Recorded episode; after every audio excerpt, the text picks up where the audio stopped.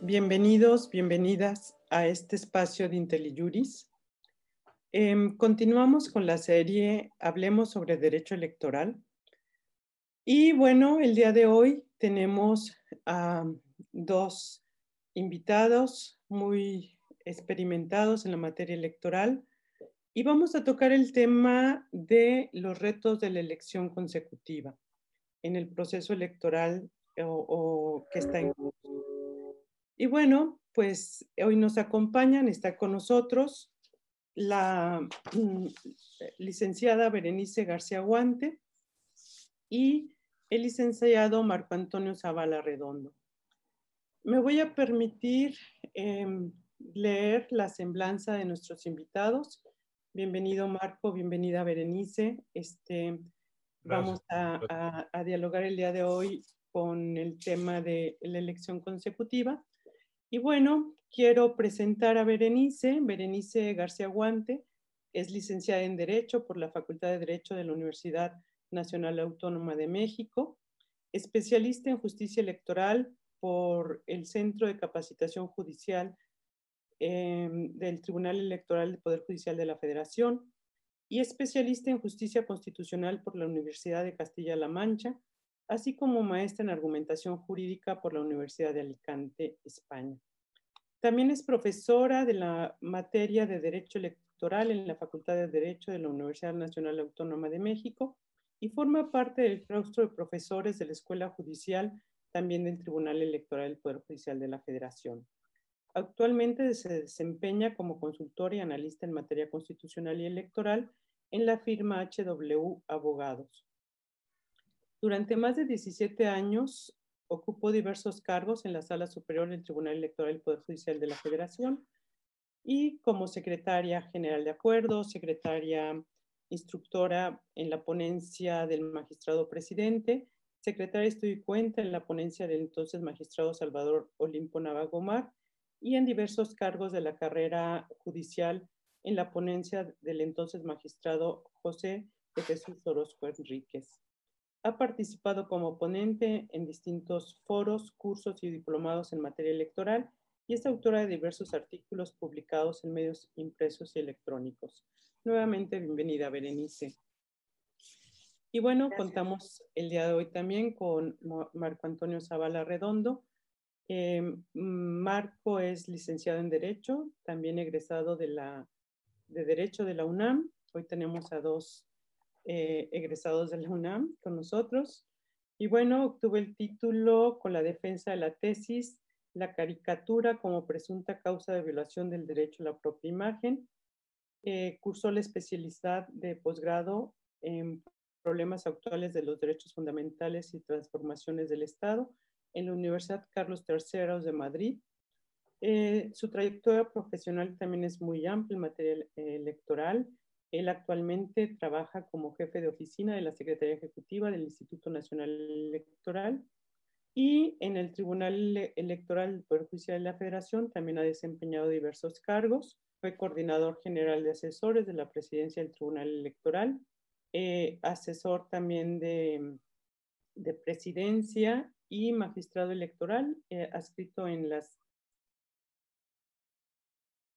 la regional eh, Monterrey, secretario de acuerdos de la sala superior, eh, secretario instructor adscrito a la sala superior, asesor de presidencia, secretario auxiliar adscrito a la presidencia, técnico académico adscrito al Centro de Capacitación Judicial Electoral, jefe de departamento adscrito a la coordinación de documentación y apoyo técnico, secretario auxiliar adscrito a la Secretaría General de Acuerdos de la sala, de la sala central.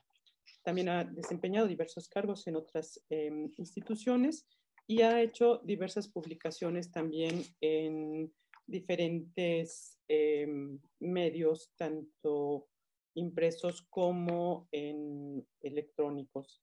Bienvenido, eh, Marco, a este espacio de IntelliJuris. Y bueno, pues em, el día de hoy vamos a tratar el tema de la elección consecutiva. Y bueno, pues como todos ustedes saben, em, se reformó nuestra constitución en el año de 2014 y se introdujo esta nueva figura para la elección consecutiva tanto de legisladores federales, locales e integrantes de los ayuntamientos. Y bueno, ha habido diversas, em, eh, em, en materia, perdón, en las, legislaturas locales han algunas hecho su tarea y bueno, han reformado sus, sus leyes secundarias y eso ha propiciado que em, algunos partidos políticos acudan en acción de inconstitucionalidad eh, con estas leyes locales y eso ha hecho que la, sala, ah, la Suprema Corte de Justicia se pronuncie en algunos aspectos sobre la elección consecutiva en eh, legislación de las entidades federativas. Y bueno, también este, la sala superior se ha pronunciado en diferentes, em, ya en la aplicación en sí de la, de la figura, porque a nivel de em, legisladores y de, de, municipios, pues la figura ya se aplicó.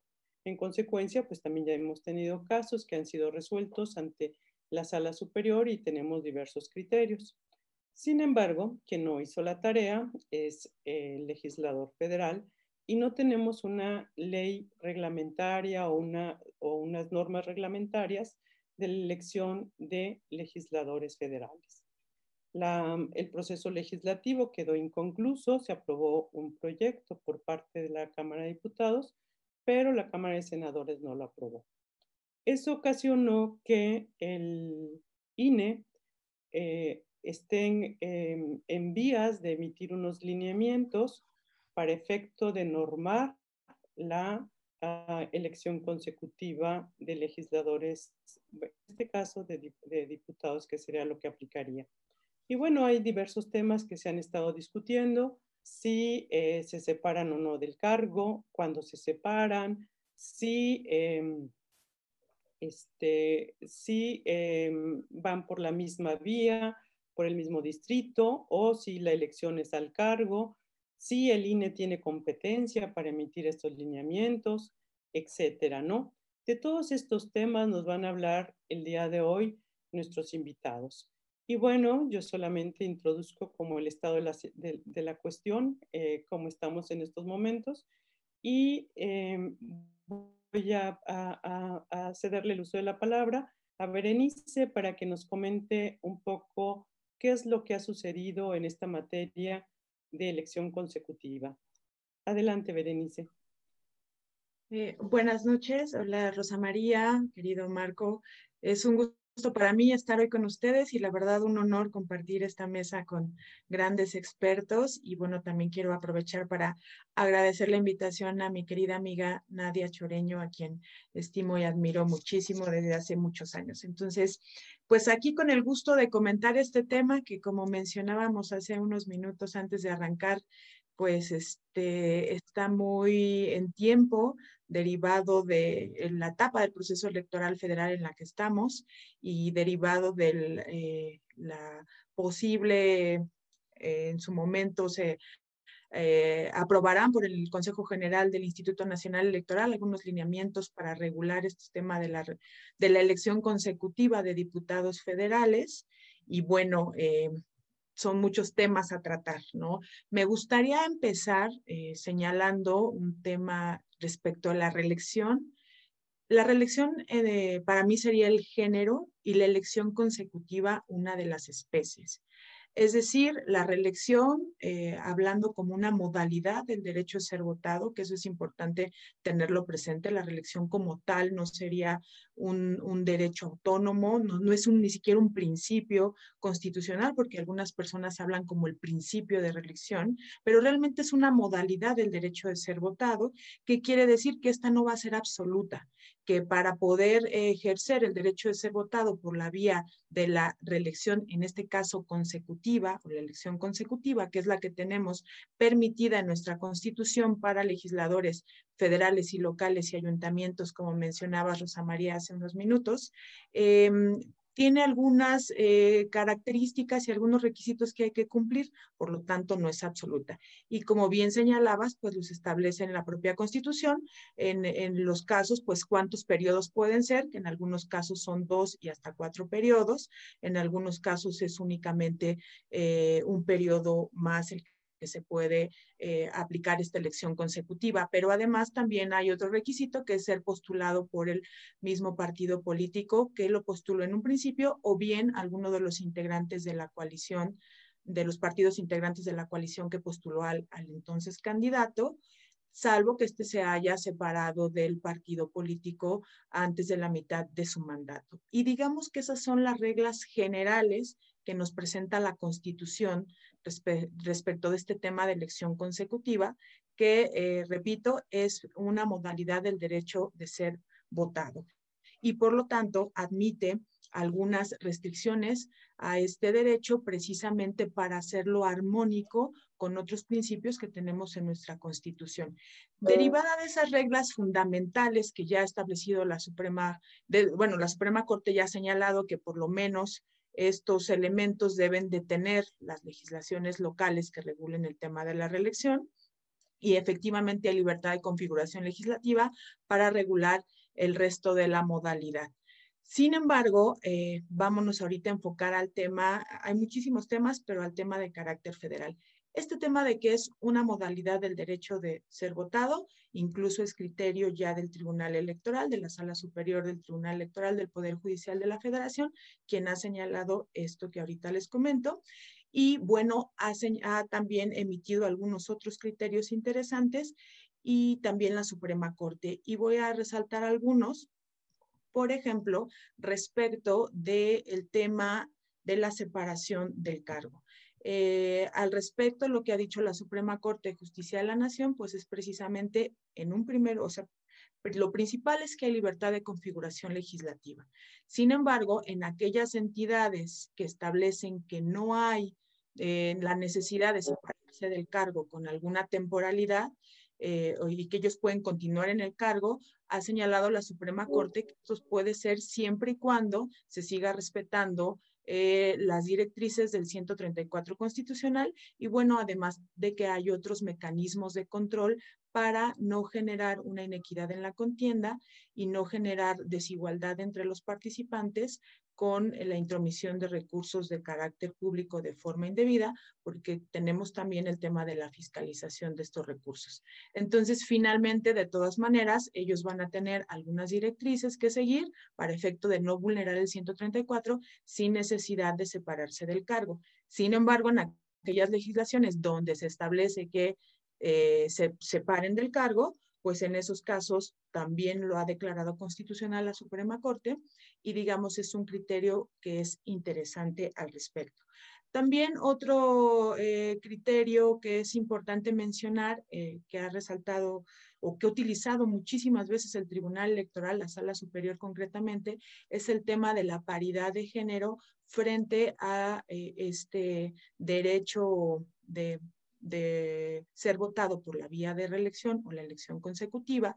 Y bueno, en estos casos ha mencionado o ha buscado esta armonización entre el principio de paridad y esta modalidad del derecho a, a ser electo y generalmente el criterio de la sala superior, pues al hacer la, ponderación, pues ha dado más eh, peso a la paridad de género y de ahí han surgido algunos criterios eh, relevantes y alguno jurisprudencial de la sala superior, donde ha mencionado pues que es obligación de los partidos políticos a la hora de hacer la postulación de sus candidaturas, pues en sus procesos internos prever también el tema de cómo van a hacer esta armonización para que a la hora de elegir a candidatos nuevos y a candidatos que vayan a participar por la vía de la reelección, pues que al final también se cumpla con otra obligación constitucional, con un principio que es el de paridad. Incluso esto se ve también reflejado en, los lineamientos que recientemente sacó el Instituto Nacional Electoral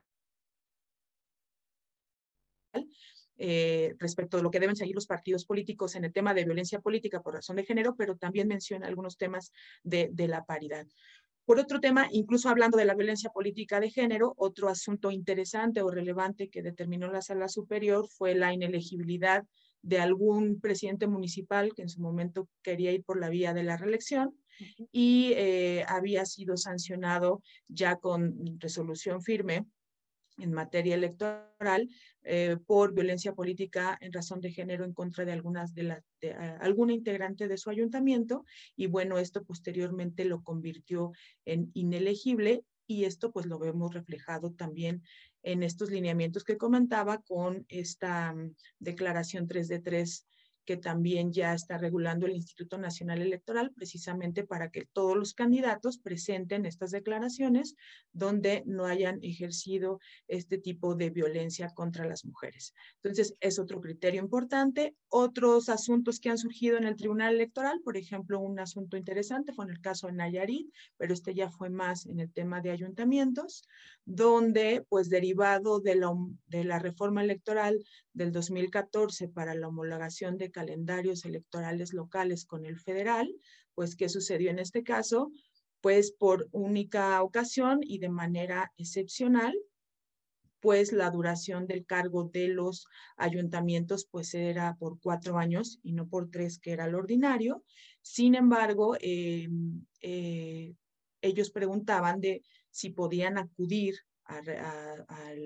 a, elección consecutiva para el siguiente periodo, porque recordemos que el artículo que nos regula los ayuntamientos, que es el 115 constitucional, pues establece que esta elección consecutiva en ayuntamientos, pues únicamente es siempre y cuando no sea más de los, no duren en los ayuntamientos más de tres años.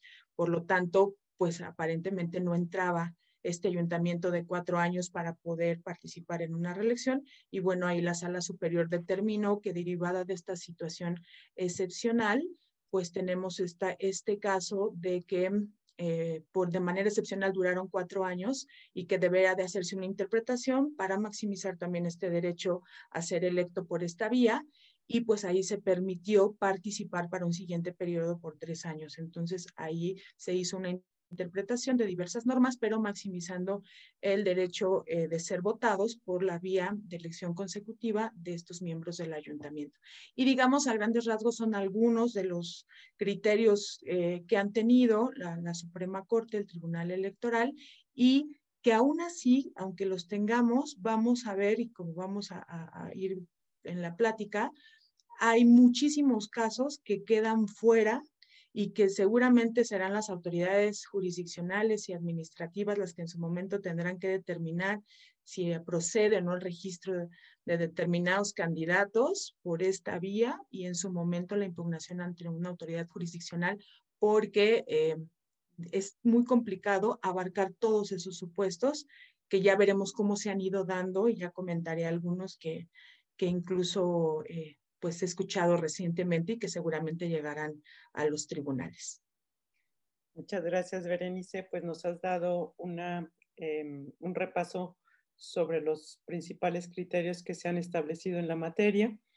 Y bueno, pues ahora vamos a escuchar a Marco.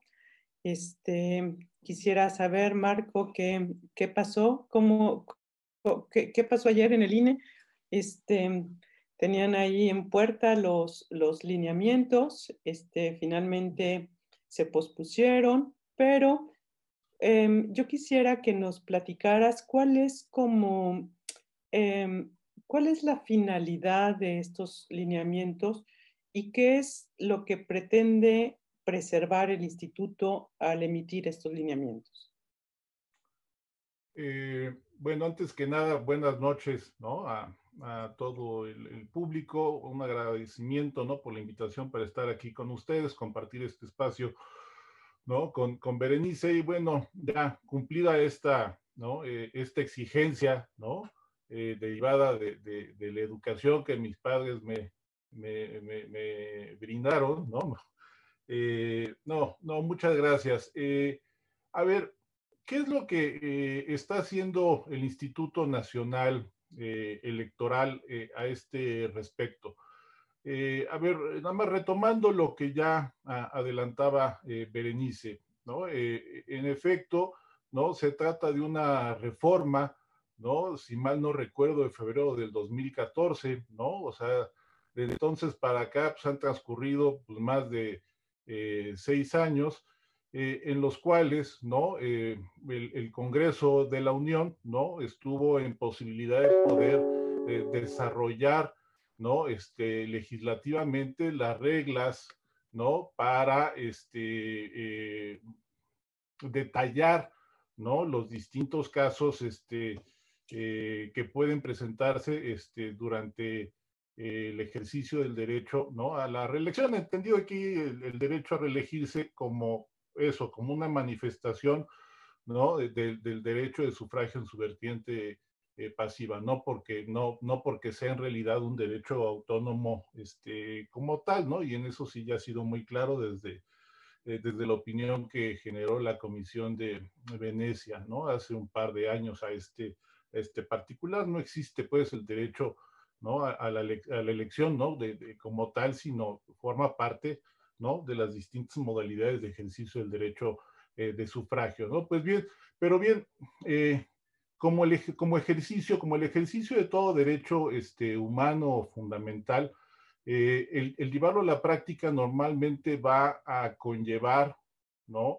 la, la, la, concurrencia ¿no? Con el ejercicio de otros derechos también de rango constitucional, ¿no? Vamos a entrar también en juego con otros bienes o valores, ¿no? Reconocidos por el propio ordenamiento, muchos de ellos incluso también desde la constitución este, misma, y pues se producen lo que se denomina tensiones o conflictos, ¿no? Entre el ejercicio de esos distintos derechos o, o bienes este, constitucionalmente eh, reconocidos, ¿no? Lo ordinario, ¿no? Lo ordinario es que para acometer esa tarea de ponderar, ¿no? Eh, los distintos intereses en juego, que en una elección, como tú bien sabes, Rosa María, pues hay una multitud de intereses en juego en un procedimiento. Entonces, lo ordinario es que sea el propio legislador, ¿no? El que eh, se acometa esa tarea, ¿no? De regular, ¿no? La manera en la que se van a ir ponderando los distintos este, intereses en juego con un carácter abierto y general, ¿no? Con la suficiente anticipación, ¿no? Para que todo mundo pueda conocer, pues, cuáles son las reglas del juego, ¿no? A, qué, eh, a, qué se está metiendo cada interesado a participar eh, bajo esas eh, condiciones, ¿no? Pues pasaron seis largos años y no se hizo nada, ¿no? Básicamente, ¿no? Las legislaturas que sucedieron ¿no? A la, a la aprobación de esta reforma este, constitucional, eh, no hicieron nada. Yo me, da la impresión de que, ¿no? Como esta eh, prerrogativa o esta posibilidad de reelección no sería efectiva sino hasta quienes resultaran electos, ¿no? En, en, los comicios federales del 2018, bueno, pues ya no les interesó en demasiado, ¿no? En demasía a los legisladores ¿no? que habían aprobado esas reformas ni a quienes les sucedieron, cuando menos en Cámara eh, de Diputados, ¿no? De tal suerte que llegamos a, una situación en donde eh, a la víspera, ¿no? Del inicio eh, del proceso electoral federal, bueno, pues se, constata o se advierte esa ausencia o carencia de legislación. Y, y, eso motivó, ¿no? Un intento, ¿no? Algunos le llamaban madruguete, en la Cámara de Diputados, ¿no? A principios eh, de año de querer emitir unas reglas, ¿no? Este, muy rápidamente para que pudieran generarse, ¿no? Cuando menos una serie de reglas, ¿no? Este, eh, para el ejercicio de, de, la, de esta elección consecutiva o reelección, como quieran ustedes llamarle. ya se presentaba ahí una problemática, ¿no? Cuando menos yo en su momento advertía que ahí ya había una problemática porque eran eh, ¿quiénes estaban haciendo esa tarea de legislar? ¿No? Pues las y los legisladores que iban a estar precisamente eh, en juego, ¿no? Eh, o quienes eran directamente los primeros interesados en, en determinar las condiciones de su propia competencia. ¿no? Entonces, había ya ahí un, un, déficit, si ustedes me permiten, ¿no? Este, derivado pues, de, que no había eh, pues una objetividad eh, como tal, ¿no? Había propiamente eh, en, propiedad, en, había un conflicto de interés, ¿no? Pero a ver, afortunadamente eso ya no este, pasó a mayores porque en el Senado no hubo las condiciones para poder este, eh, generar o que se concluyera con el proceso legislativo y entonces nos quedamos este, al amparo de, pues, de, esa situación de, carencia de reglamentación a nivel legislativo, ¿no? Ante esta mm, situación, pues, ¿cuál debe ser el papel de la autoridad eh, electoral, en este caso, de la Autoridad Electoral Nacional, del Instituto Nacional eh, Electoral?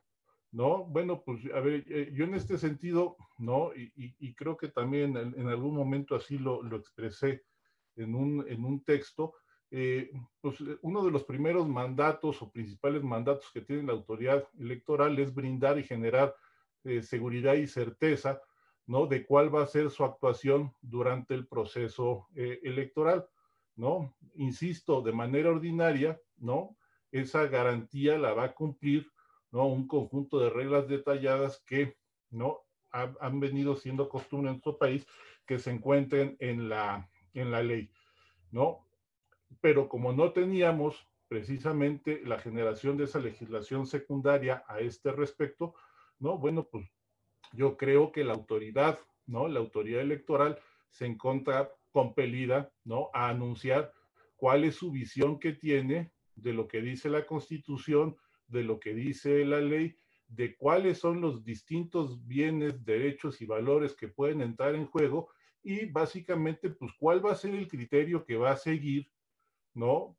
Eh, en los distintos casos que puedan llegársele a presentar. Digo, no, no de manera detallada, pero sí a grandes rasgos, qué es lo que principalmente se, se vislumbra, cuáles son los principales eh, problemas, ¿no? Cuestiones que habría que resolver, ¿no? Para el ejercicio de las propias autoridades, eh, ejercicio de las propias este, atribuciones que tiene la, la autoridad, en este caso de manera específica, con el registro de las candidaturas, ¿no? Que como ustedes este, saben bien, es algo que compete a los distintos consejos, ¿no? Del, instituto. En el caso de las de las diputaciones eh, federales, ¿no? De manera ordinaria los registros deberán llevarlo a cabo, ¿no? Los consejos este, distritales, ¿no? del instituto o de manera supletoria, ¿no? A través del Consejo eh, General también del propio Instituto Nacional eh, Electoral. Entonces, ¿no? en esa medida, ¿no? Se exigía, ¿no? Se sigue exigiendo ¿no? La existencia este, de cuáles van a ser esas reglas a partir de las cuales, ¿no? La propia autoridad electoral, ¿no? Acometerá estas tareas del registro de, este, de, las diputaciones, ¿no? Y es aquí donde vamos a entrar, ¿no? En una especie como de campo minado, ¿no? Porque la manera de entender lo que dice la Constitución, ¿no? Y el alcance de los distintos derechos, bueno, pues va, a estar eh, normalmente en situación de contraposición de visiones, ¿no? Y habrá quienes, y yo lo pondría más o menos como en estos términos, habrá quienes tengan, ¿no? Una eh, concepción de la Constitución en donde el operador institucional, pensaríamos en los jueces, pero también las autoridades administrativas, ¿no? Deben de cumplir con una función de este, protección de eh, los distintos derechos en juego, ¿no? Es decir, no solamente es una autoridad pasiva que debe preocuparse de no violentar derechos, sino que debe, ¿no? Asumir un rol activo, ¿no? Y protegerlos, ¿no? Sobre todo aquellos, ¿no? Este, eh, bienes y valores que tienen una naturaleza eh, social ¿no? Eh, y que pueden incidir, ¿no? En, un conjunto indeterminado de casos, ¿no? Generales, no propiamente individuales. Y la otra gran visión con la que se puede contraponer esto es ver, ¿no? La constitución, este, más bien como la garantía última de los derechos que están reconocidos en ella misma, ¿no? Especialmente los de carácter individual, y en este sentido, ¿no? La manera en la que se puede interpretar tanto el 35 de la Constitución en su fracción segunda, ¿no? E, específicamente cuando establece que es un derecho de las y los ciudadanos este, mexicanos poder ser electo para todos los cargos eh, de elección popular, reuniendo las cualidades que establezca la ley, puede tener una dimensión muy distinta a partir de una u otra eh, visión, ¿no? Entonces, a partir de eso, eh, eh, al interior del instituto se generaron una serie de, trabajos para acometer esta, esta tarea. se tuvieron a partir de la semana pasada reuniones con partidos políticos, ¿no? se propusieron una serie de reglas que empezaron a ser este, discutidas, ¿no? Pues yo te puedo adelantar que no, no, no se, y no se trata, les puedo adelantar, no se trata de alguna eh, eh, infidencia, ¿no? Pues porque ya hubo una eh, comisión, ¿no? A principios de esta semana y ahí se, se expusieron ya algunas de las posiciones.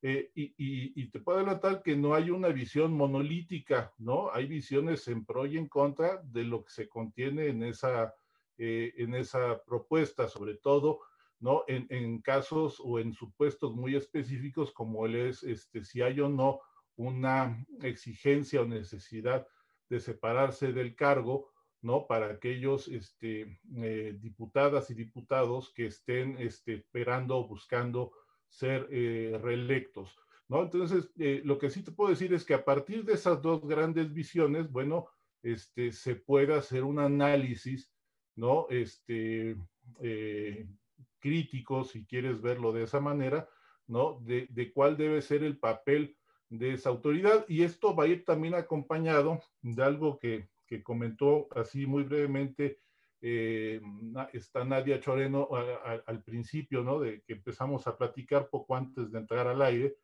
Eh, esto va ligado, ¿no? A cuál es el papel, ¿no? Del Instituto Nacional Electoral en este tipo de casos ¿no? En especial, ¿no? Con la llamada facultad eh, reglamentaria. Yo en lo particular no me, no me gusta denominarla de esa, de esa manera porque es anclarla a, esa eh, noción conceptual de lo que es este, eh, el reglamento derivada o naciente, ¿no? Este, con, con los orígenes de, de, del Estado constitucional, en donde nació con una en una situación privilegiada la, noción y función de la ley como reguladora ¿no? de la totalidad de las relaciones de las personas y entonces se veía en el reglamento un, una, eh, un papel de mera, de mera ejecución, ¿no? en donde la, la posibilidad de innovar normativamente se encontraba francamente este, limitada a lo que ya se, a esos grandes brochazos que ya se encontraran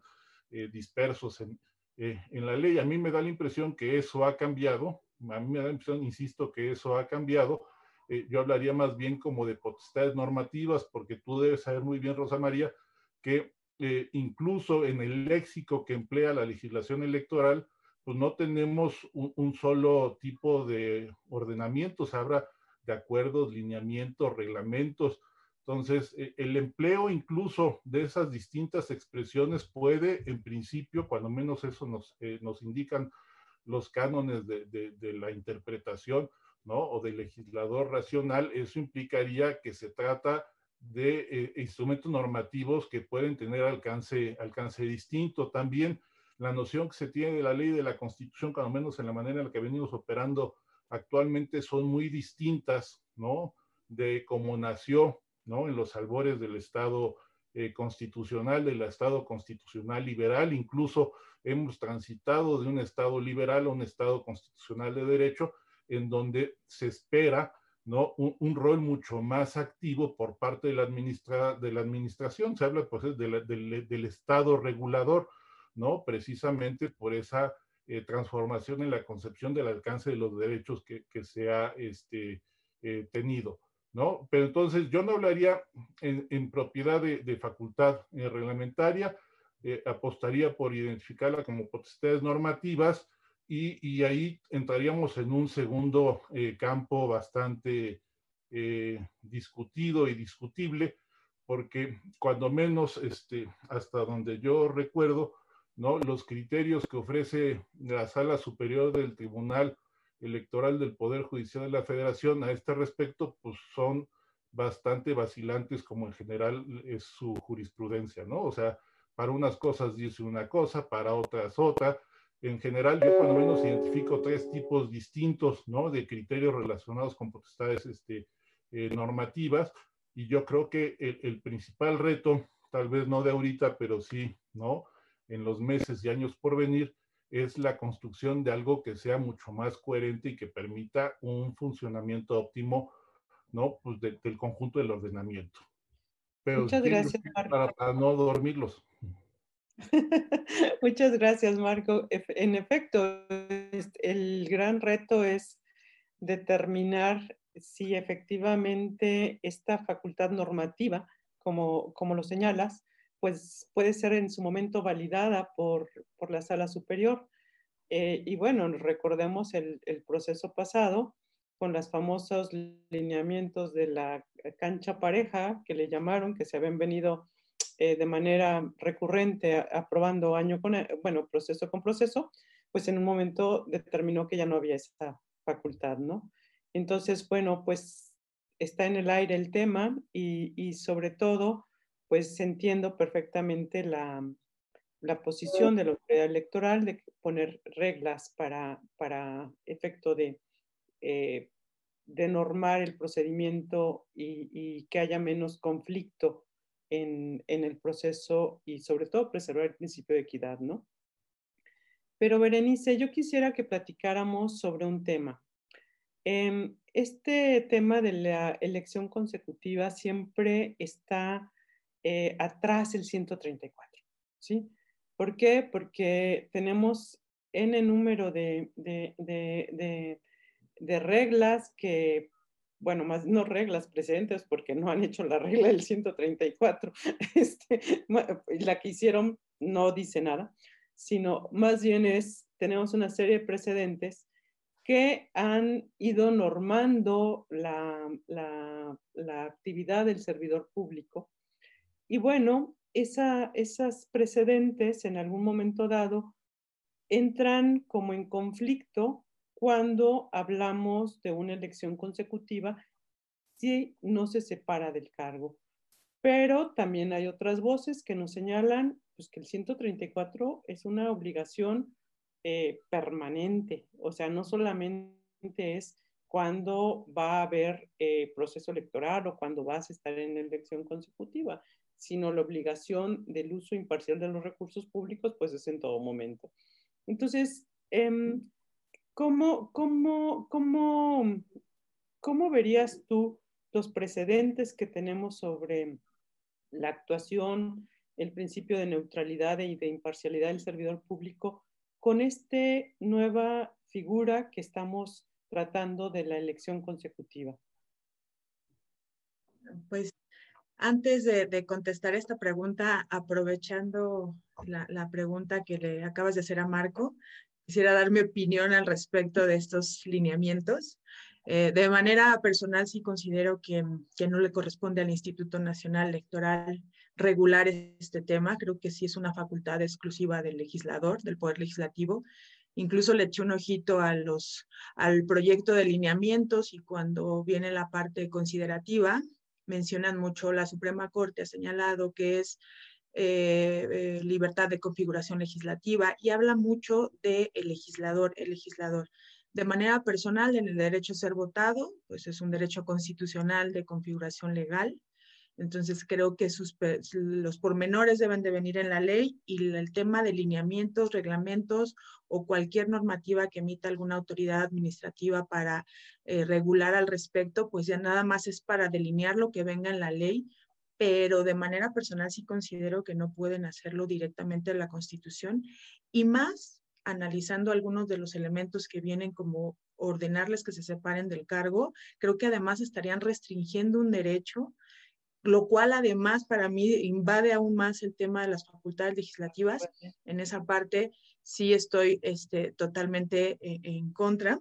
Y va de la mano con esta pregunta que, que haces precisamente la separación del cargo, porque precisamente analizando, eh, para mí creo que son dos cosas diferentes.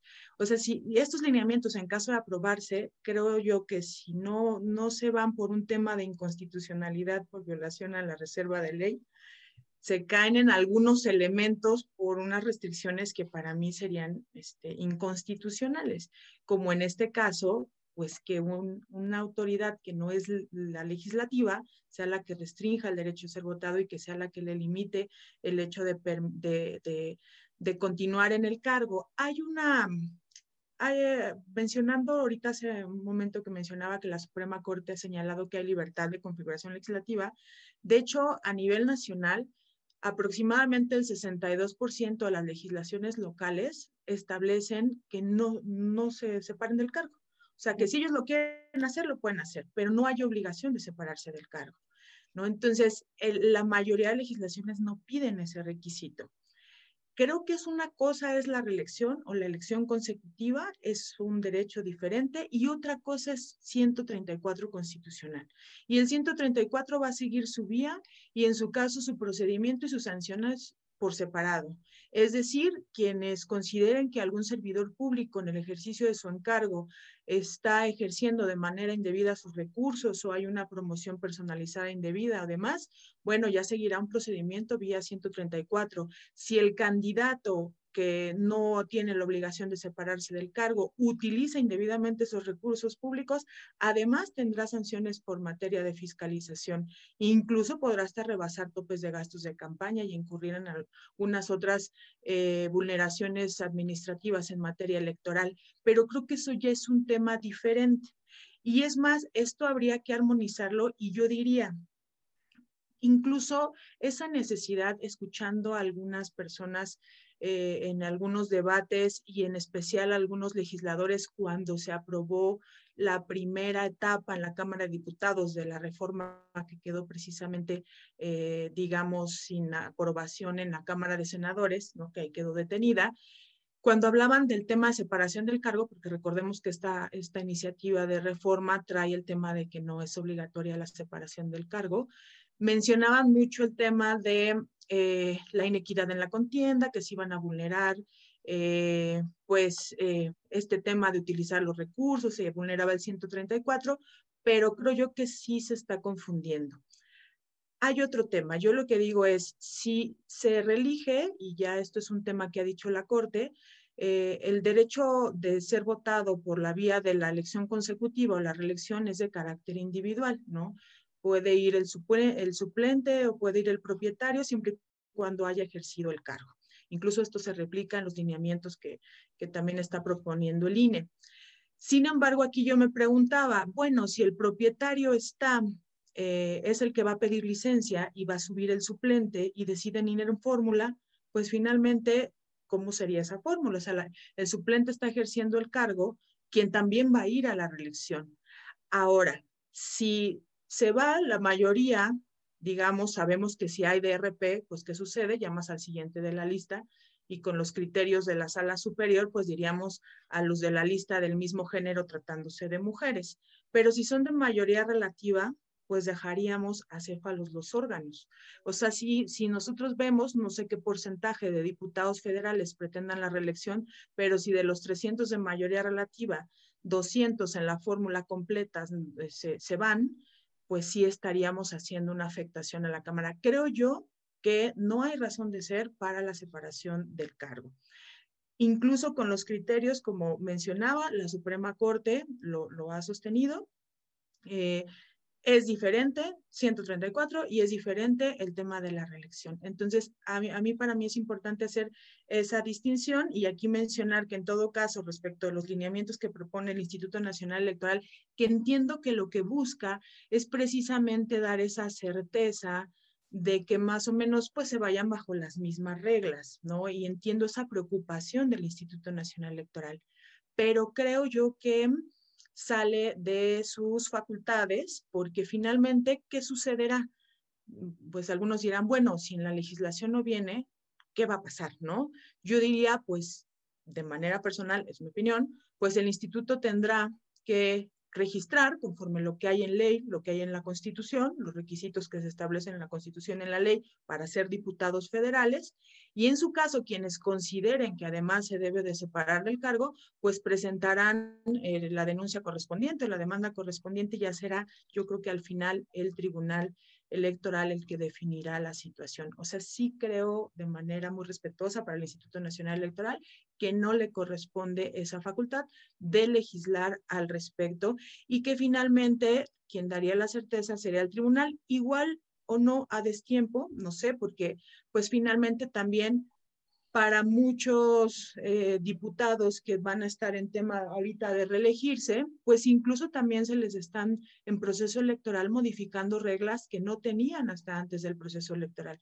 Y recordemos que el 105 constitucional, fracción segunda, pues establece que se deben de modificar leyes y demás 90 días antes del inicio del proceso, precisamente para dar esta certeza a los actores políticos y a todos los que van a participar porque eh, si las modificamos ya dentro del proceso, pues podemos generar esta falta de certeza y digamos algunas cuestiones como mencionábamos en algún momento de, la plática previa, eh, el propio instituto está solicitando un aviso de intención al, INE y, obviamente a la, Cámara de Diputados de querer reelegirse. Entonces, en esos casos, eh, sí creo yo que se está modificando, se está haciendo un cambio de reglas en pleno proceso electoral.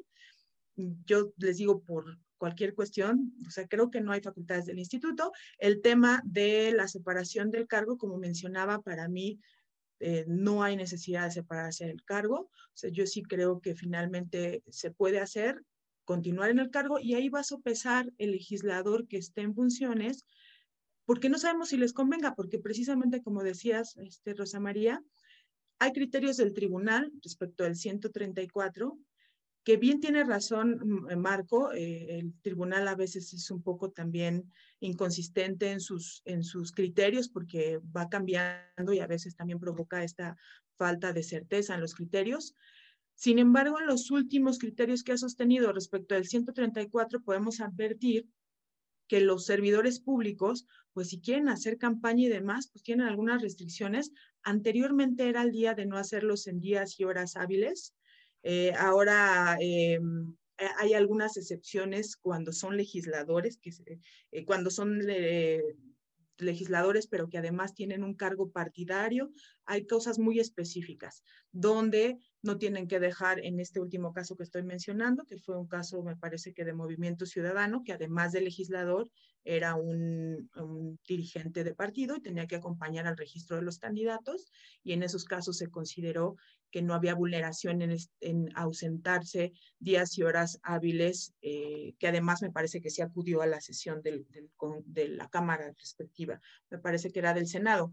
Pero en estos casos, pues tendrá que, que estar atento el legislador a ver qué le conviene más, porque en esas le conviene más separarse, porque si no puede acudir a hacer su campaña, porque no puede descuidar su actividad como legislador en días y horas hábiles, pues qué momentos le quedan para hacer campaña.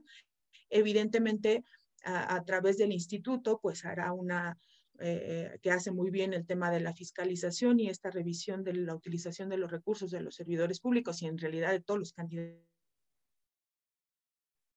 datos que participan en los procesos, pues precisamente de verificar que no se utilicen de manera indebida, o sea, que no se metan estos recursos públicos para hacerse campaña, que no tengan. De todas maneras, aunque no queramos, las personas que ejercen el derecho de ser votado por esta vía traen una ventaja respecto de los nuevos candidatos. ¿Por qué?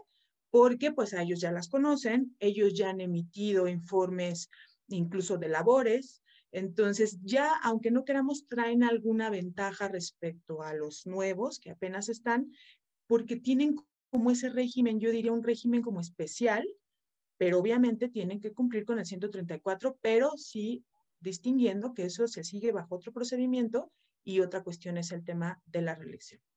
Entonces, hasta ahí me quedaría en mi Gracias, Berenice. Bueno, Marco, pues ¿qué tal el, tema de la facultad normativa? ¿Se tiene o no se tiene? Derecho de réplica. Pero bueno, más allá de eso, pues Berenice ya nos dio respuesta a una de las preguntas que están aquí en el, en el chat. Nos preguntaban cómo harán campaña los eh, servidores públicos, los legisladores que no se separen del cargo. Si solamente en horas y días este, inhábiles, el día de descanso semanal que tienen, etcétera, ¿no? bueno, pues ya, ya, ya por ahí nos, nos, nos dio respuesta. Pero Marco, em, este tema de, la equidad en la contienda, que es como em, la piedra angular de todo lo, lo, que se genera alrededor de un proceso electoral, ¿no? Eh, no, no, no, no han visto, bueno, uno de, de los temas es eh, la facultad de fiscalización del, del INE, una, una facultad eh, hacia los que pretendan la elección consecutiva que tendría que ser más robusta, no han, eh, no sé, eh, previsto algunas um, formas, porque con independencia de que, del, del tema de los federales, ya tenemos legisladores locales que no se van a separar, ¿sí? Porque ya las legislaciones así lo señalan. Entonces, a esos legisladores no se les podría poner una fiscalización más robusta para efecto de precisamente eh, preservar este principio? Ok, a ver, eh, eh, una de las, uno de los aspectos sobre los cuales se va a seguir analizando eh, es precisamente ver qué tipo de instrumentos se pueden construir junto con la Cámara de Diputados a efecto de poder ¿no? establecer esos vasos comunicantes que permitan ¿no? Un, un, una fiscalización o un, monitoreo de las actividades eh, de aquellos legisladoras eh, y legisladores que, pretendan este, alcanzar la, reelección, eh, porque no se trata solamente, en, mi opinión, de, del instituto, ¿no? Porque aquí me da la impresión que la, la posibilidad de ser reelectos plantea cuando menos dos vertientes distintas o hay dos intereses este, que concurren, ¿no? Diferentes a aquello, eh, aquel eh, interés personal que puede tener este, la diputada o el diputado eh, que pretende ser reelecto. Por un lado, ¿no? Ya se ha comentado aquí, es el de la equidad en la contienda es decir, el de igualdad de oportunidades, el de condiciones equitativas, ¿no? Para todos este, los participantes, ¿no? En qué medida, ¿no? Y bajo qué aspecto, ¿no? Eh, el que pueda un legislador, ¿no? Eh, mantener sus actividades como legislador y de manera concomitante eh, realizar o no actos de campaña, en qué medida o en qué proporción, qué vale y qué no vale, ¿no? Entiendo, pues, a ver, sí puede ser, como dice Berenice, que, que partan de una situación de, de, ventaja, pero pues puede ser al revés, ¿eh? ¿No? Precisamente porque ya los conocen, ¿no? No, no es una situación de ventaja, sino lo contrario, ¿no? De, de desventaja. Eh, no, pues aquí juega en ese sentido parejo, pero a ver, está esa preocupación real, ¿no? Eh, ahí, este, pues la discusión es, eh, en realidad, ¿no? Este, al margen o no, ¿no? De, porque entiendo yo que es una tarea del, del legislador, ¿no? Pero aquí habría que responder dos, dos, preguntas. Uno, si el legislador debía o no haber emitido la legislación o no, ¿no? Porque de, de la conclusión a la que se arribe, ¿no? En función de esto, eh, pues las, las, consecuencias para la autoridad electoral pueden ser ciertamente este, distintas. Eh, y, y, lo segundo es si la separación ¿no? cumple ¿no? con las exigencias propias del principio de proporcionalidad, es decir, si se trata de la medida este, idónea, necesaria y proporcional en sentido estricto. A mí me da la impresión que la verdadera problemática la podamos encontrar ahí, ¿no? Este, eh, y, y, y, como en todo, bueno, pues podemos llegar incluso hasta conclusiones este, contrarias, ¿no? Pero me da la impresión que por ese lado, una de las vertientes problemáticas es precisamente esa, ya se ha dicho aquí, de igualdad en la, de las condiciones en, en, la contienda. Pero la otra, ¿no? Eh, la otra, ¿no? Que también es importante, que es eh, eh, la eficacia y la eficiencia en las funciones de los legisladores.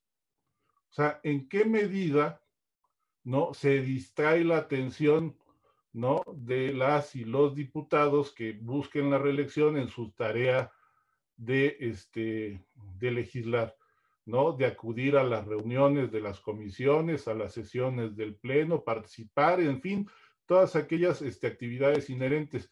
Y, y, aquí ya no estamos en el campo, ¿no? De las condiciones de equidad, aquí estamos en, otro campo. Por un lado, podemos ir eh, a, un, a, una discusión que nos lleve a si es o no posible, ¿no? Instrumentar requisitos eh, adicionales de elegibilidad.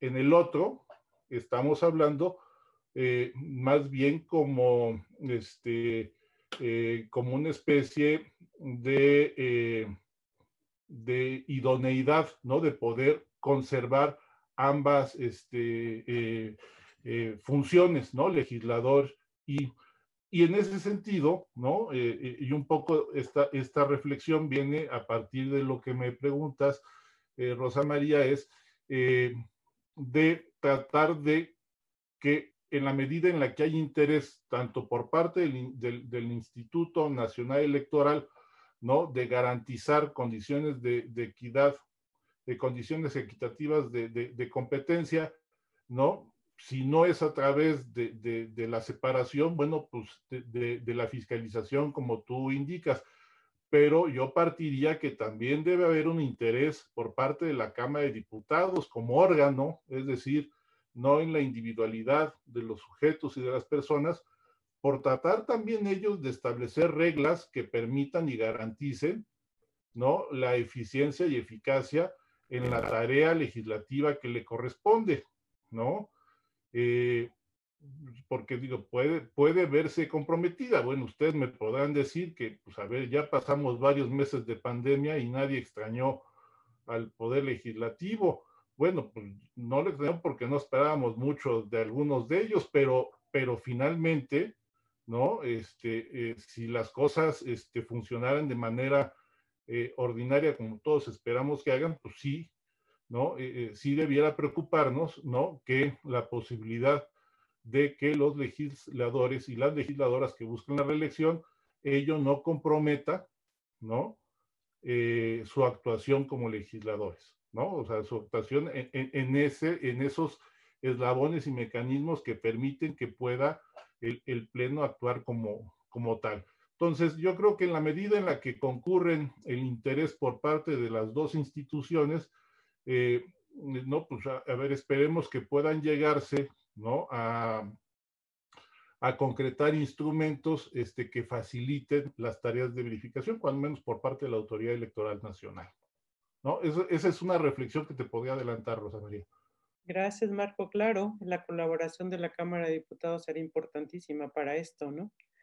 Y bueno, tengo, tenemos pocos minutos para terminar y hay una pregunta. Em, eh, la hago para ver cuál de los de, ustedes quiere contestarla. Dice, en los cargos locales, donde por la naturaleza de sus funciones no se pueden establecer días y horas hábiles, ejemplo, presidente municipal en una emergencia, ¿cuándo podrán hacer campaña? ¿Quién la contesta? Eh, bueno, por una parte, eh, bien, ah, hay algunas ocasiones que precisamente se ha señalado en algunos asuntos que han llegado al Tribunal Electoral, precisamente que la investidura de servidor público pues la tienes las 24 horas, los 365 días del año, mientras dure tu encargo, y que precisamente no puedes decir que no estás en un día u hora laboral, porque finalmente lo estás ejerciendo eh, todo el tiempo. Entonces, bueno, en esos casos se ha acudido. Luego las leyes orgánicas municipales hablan de cuáles son las horas laborables en los municipios. Y si no es así, bueno, cuando se vea que no haya alguna sesión de cabildo y demás, se han analizado algunas circunstancias ya específicas de los casos por el Tribunal Electoral para determinar qué días y horas son hábiles. Que incluso un poco retomando la, preocupación de Marco hace un rato, casi les puedo asegurar que ese criterio va a cambiar y este, eh, pues va, o sea, va a ser un poco más laxo el tema de días y horas hábiles en el Tribunal Electoral. ¿En qué sentido? En que atendiendo a este tema de la reelección, pues básicamente podrán hacer campaña los domingos si es que no se llegan a aprobar los lineamientos como están y no se aplican los del INE y digamos no hay la regulación, este, pues prácticamente harían campaña los domingos o a partir del sábado en la tarde en algunos casos. Entonces realmente sería muy poco el tiempo para hacer campaña y les convendría separarse o podría hacer alguna modificación de criterio por el tribunal y que lo haga un poco más laxo en el sentido como lo hizo con el, em, con este legislador que les mencionaba, de decir, bueno, no te puedes ausentar cuando hay sesión de pleno, en este caso la Cámara de Diputados, y, cuando hay sesión, pues ahí no puedes faltar a tus votaciones y demás. Pero evidentemente, como bien dice Marco, pues ahí hay una ponderación entre, pues no solamente tu derecho a ser votado frente a que tú eres un representante ya de un grupo de ciudadanos que emitieron un sufragio por ti y que estás representando, estás representando a esa sociedad en una cámara. Pero por otro lado, también si se nos va la mayoría, porque piden separarse del cargo, piden licencia para separarse, para participar en la reelección, pues si yo les puedo asegurar que la gran mayoría de los diputados pretenden ahorita la reelección, entonces ese sería otro problema. En mayoría relativa, ¿cómo lo sustituimos si se nos va la fórmula completa? Entonces, también no tendríamos igual este, bien integrados los, los órganos. Entonces, sí es un tema y bueno, recordemos que además la reelección puede ser, como bien decía Marco, eh, buena o negativa para quien, para el servidor público. ¿En qué sentido lo digo? En que es lo que busca o lo que se buscó, si nosotros leemos la exposición de motivos de la reforma del 2014, es que con esta reelección se premie o se sancione a los servidores públicos por su trabajo. Es decir, si los ciudadanos estamos contentos con la labor, ahorita en este caso de los legisladores federales, pues votemos nuevamente por ellos y los dejemos en el cargo más tiempo. Pero si no estamos conforme, pues nuestra sanción sea no darles el voto. Entonces, ese es un tema, es también parte del derecho de votar de la ciudadanía, el tema de que los buenos funcionarios públicos permanezcan en sus cargos el tiempo determinado que establece la Constitución y aquellos que no lo hagan, pues que evidentemente dejen el cargo al concluir su primer periodo, ¿no? Entonces, pero bueno, esa sería mi respuesta. Muchas gracias, Berenice. Pues bueno, estamos, tenemos una última pregunta. Este, nos podemos extender un minutito para, para poderla dar, dar respuesta y no quede ahí Em, sin, contestarse. Eh, nos preguntan, en Coahuila existe una consulta ante el Instituto Electoral Local para saber si los alcaldes que fueron electos extraordinariamente para un periodo de un año, para homologar las elecciones locales con las federales del 2018 y reelectos para un periodo ordinario de tres años, pueden presentarse como candidatos para un nuevo periodo de tres años. Em, ¿Qué opinan? A ver, así de bote pronto, digo, está medio salvaje, así de emitir algo medio coherente, ¿no? Este, sobre todo porque no, no conozco, eh, no tengo, por supuesto, los detalles de, de, esa consulta. Es más, a ver, si estoy entendiendo bien, es, fueron, este... Electos por un año. Por un año, los electos para uno, o sea, excederían los seis años que en principio podrían ser admitidos conforme a la Constitución. Pero a ver, yo creo que ahí la clave sería analizar ese presente de Nayarit que comenta eh, Berenice, ¿no? Para ver si es posible aplicar analógicamente las razones extraordinarias que expuso la sala, la sala superior. A ver, yo no me atrevería a, a emitir una opinión, este, eh, más a detalle por carecer de elementos, pero parece que podrían ser esas las coordenadas a partir de las cuales analizar e, este caso. Pues muchísimas gracias, Marco. Muchísimas gracias, Berenice. Se nos agotó el tiempo, quedan muchísimos temas en la, eh, eh, nos quedaron ahí pendientes y sobre todo, pues no sabemos em, el desenlace, si vamos a tener o no lineamientos, la cadena impugnativa, etcétera pues yo los que estaré convocando a una siguiente plática una vez que tengamos em, mayores definiciones, porque creo que quedaron por ahí temas pendientes que es importante abordar. Les agradezco muchísimo su participación. Buenas noches ah, y bueno, seguimos con estas charlas de Hablemos sobre Derecho Electoral. Buenas noches. Gracias, buenas noches. Gracias, buenas noches.